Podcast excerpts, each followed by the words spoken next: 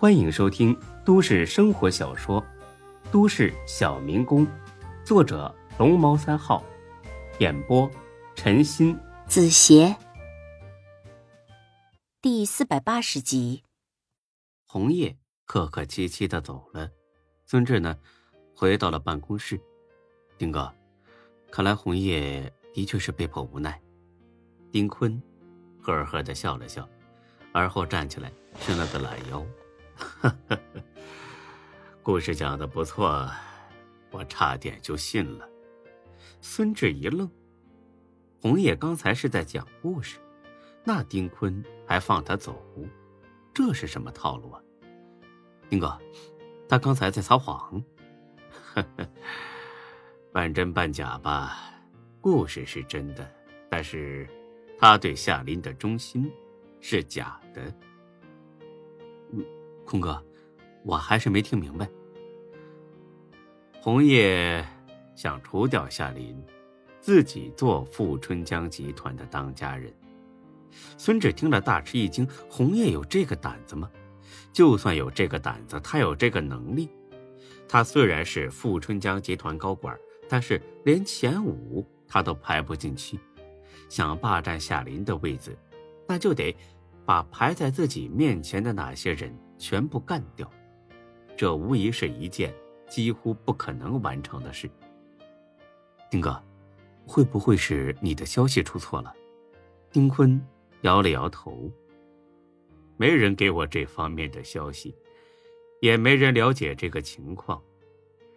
是我刚才从他身上看出来的。孙志更是惊讶了，怎么看出来的？自己怎么就没看出红叶有这个心思呢？他刚才的言行举止，明明给人一种他这辈子都会替夏林卖命的感觉。是不是不太敢相信呢？哎，丁哥，我确实不太相信。没事儿，你记住我的话就行。还有，这件事只有咱们两个知道，不要再对任何人说起。否则，会有大麻烦的。我知道了，从现在开始，你就是金沙娱乐会所的负责人。这件事我会在稍晚的高层会议上宣布的。孙志立马推让，不是玩虚的，是真心觉得自己胜任不了这个工作。丁哥，我……丁坤挥手示意孙志不要推辞。孙志啊。我有我的打算，到时候你就会明白了。孙志虽然想不出丁坤到底有什么打算，但也不再好推脱，只好答应了。好吧，丁哥，我会尽力做好的。嗯，很好。那赵万寻，他好的很呐，在医疗室，你去找他聊一聊吧，然后先把他带到暖水湾去，你们两个。把这件事处理一下。孙志一愣，这又是什么套路啊？跟他有什么好聊的呀？处理什么呀？难道是想让自己去听听叛徒的忏悔，从此以后更好的替丁坤卖命？得去就去吧。进了医疗室一瞧，赵万寻的小日子过得那叫一个惬意，左手端着酒杯，右手拿着雪茄。坐在沙发上，翘着二郎腿先前的紧张害怕不见了，脸上那是一脸的轻松。孙志想起了陈佩斯小品里的一句台词：“你个叛徒有什么好神气的呀？”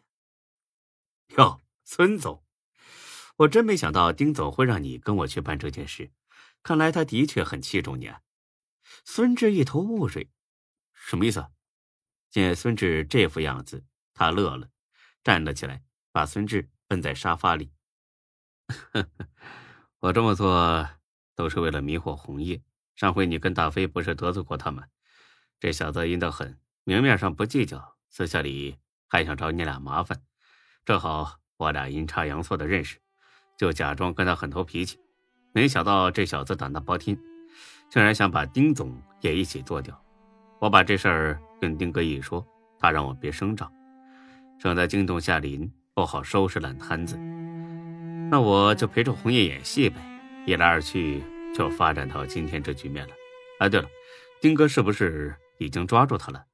哦，抓住了，太好了，我总算不用继续当这个内奸了。走得好，上回就该弄死他。他没死，丁哥把他放了。赵万寻惊得眼珠子差点掉出来。什么？把他放了？哦，这为什么呀？他一定会报复啊！孙志刚想实话实说，又想起丁坤嘱咐自己要保密。啊，不知道，丁哥肯定有自己的打算。赵万寻皱着眉想了会儿。啊，丁总这么做肯定有他的道理，咱们呢就别跟这乱操心了。只不过这样一来，我得小心点这红叶看着挺面善，其实是个心狠手辣的人。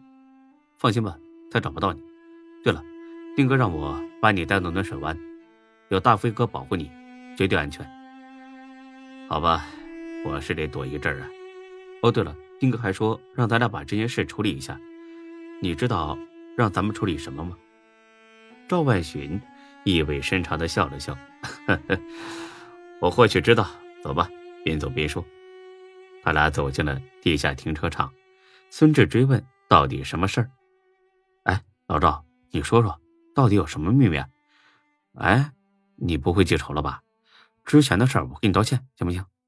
对不起，行了吧？要不改天我请你喝酒，行了吧？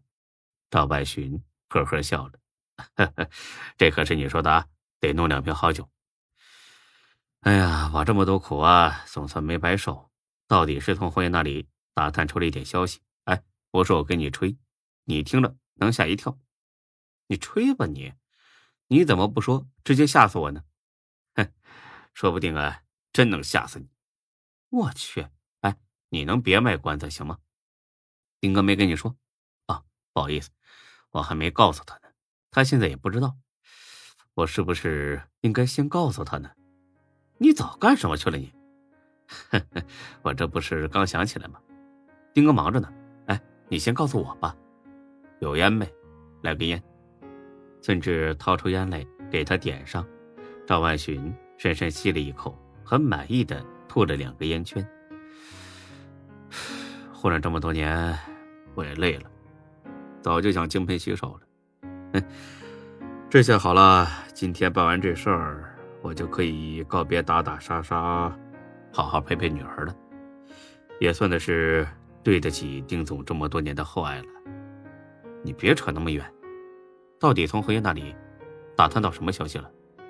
赵万寻神秘兮兮的笑了，呵呵，你绝对猜不到，咱们集团出了。话说到这儿，不远处一辆车突然打开了远灯，迅速的冲了过来，事发突然。他俩都愣住，还是孙志反应快，一把将赵万寻推了出去，他自己的车也被撞了出去，滚了好几圈才停下。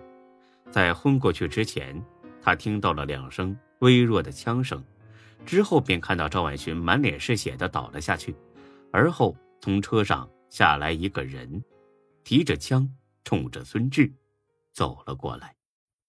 本集播讲完毕，谢谢您的收听。欢迎关注主播更多作品。